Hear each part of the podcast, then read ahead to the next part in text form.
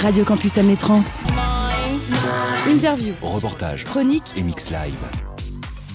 Comme tu l'as dit Thomas, on est donc avec Nakane qui est un artiste sud-africain. On a pu l'entendre avec son premier album Brave Confusion en 2013. On a pu le lire avec un roman en 2015, Piggy Boys Blues. On a pu le voir aussi dans le film Les Initiés. Il a sorti cet automne l'EP Clairvoyant. Euh, bienvenue sur le plateau. Euh, donc Nakane, tu es un artiste pluridisciplinaire, comme, euh, comme je viens de le démontrer. Est-ce que tu sépares toutes ces disciplines ou est-ce que tu as l'impression de porter un seul et même discours qui prend juste des formes différentes? Ah, that's a good question. Well, at the end of the day, they are different artistic things to do, you know, and they help each other, but I separate them when I do them. So if I'm doing music, I'm doing music. And if I'm writing, I'm writing. And if I'm acting, I'm acting. Unfortunately, I'm very, very bad at multitasking. I can only do one thing at a time. But when I'm working on one thing, I sometimes use the work that I've used in other mediums to help me in, in, in another medium as well. Il disait que c'était pas euh, un artiste euh, ultra pluridisciplinaire dans le sens où il, il aime bien faire une chose à la fois.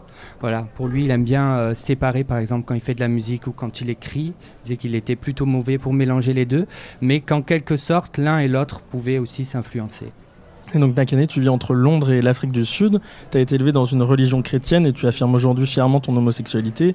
Tu es également issu de l'ethnie des Xhosa, j'espère que je prononce bien, qui a sa propre définition. Ouais, tu sais Xhosa. Xhosa, Close. presque. Euh, qui a sa propre définition de la virilité aussi. Comment est-ce que tu réussis à jongler entre ton héritage et tes convictions? Uh, well, man, life is difficult in general for everyone. you know, it's just that we are all given different things to deal with. I was given a Christian family, and I was given a traditional family. So, unfortunately, no, it was not easy, but it gave me all the songs, and it gave me all the books, and it gave me a place to access feelings and information. You know? Il disait que bon, de toute façon, la vie est générale, en général, elle est difficile pour tout le monde. Il a vécu dans cette, euh, effectivement, euh, cette tradition catholique et même s'il est homosexuel maintenant, ça lui a fait grandir émotionnellement et il peut vivre avec ça maintenant. Ça le fait grandir. Dans, tes influences, on compte à la fois Marvin Gaye, David Bowie, Soufiane Stevens, Ali Farka Touré. Euh, sur ton précédent album, tu t'appelais d'ailleurs Nakan Touré et tu t'appelles désormais juste Nakane. Euh, le pays il est plus affirm- affirmé, il est moins folk avec des aspects électroniques, plus modernes que le précédent album. Est-ce que tu sens que ta musique elle commence à se détacher de ses influences?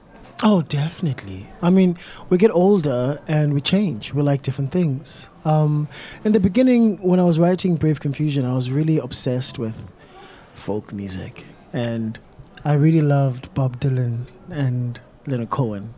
I still love Leonard Cohen. Full stop. but, um, you know, I started playing a lot of gigs in South Africa, and a lot of these folk scenes started to become very limiting. You know, you had to look a certain way, and you had to have you have to perform live in a certain way. And unfortunately, I didn't fit. You know, I wasn't white, didn't have a beard, you know, didn't have a striped shirt, you know, didn't eat organic food. so, and and by by the end of it, I was bored. Really, I was bored. There was no experimentation. There was no danger. I wanted something a little more dangerous. I wanted to to mess around a little bit and that's when I started to write the album that that will be coming out next year, which is more more electronic and just a little bit more, just harder, less organic, more refined. Alors il disait que effectivement donc il a vieilli donc forcément il grandit musicalement. euh.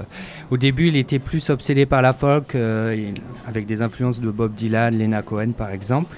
Mais il disait que de toute façon en musique il faut changer donc euh, il s'ennuyait un petit peu aussi et voilà il a décidé de effectivement faire quelque chose peut-être de plus électronique mais de prendre prendre des risques.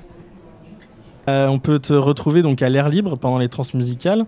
Euh, la première c'était hier. Euh, À quoi on peut s'attendre sur scène pour les gens qui vont, qui vont venir te voir ces prochains jours? There's three of us on stage.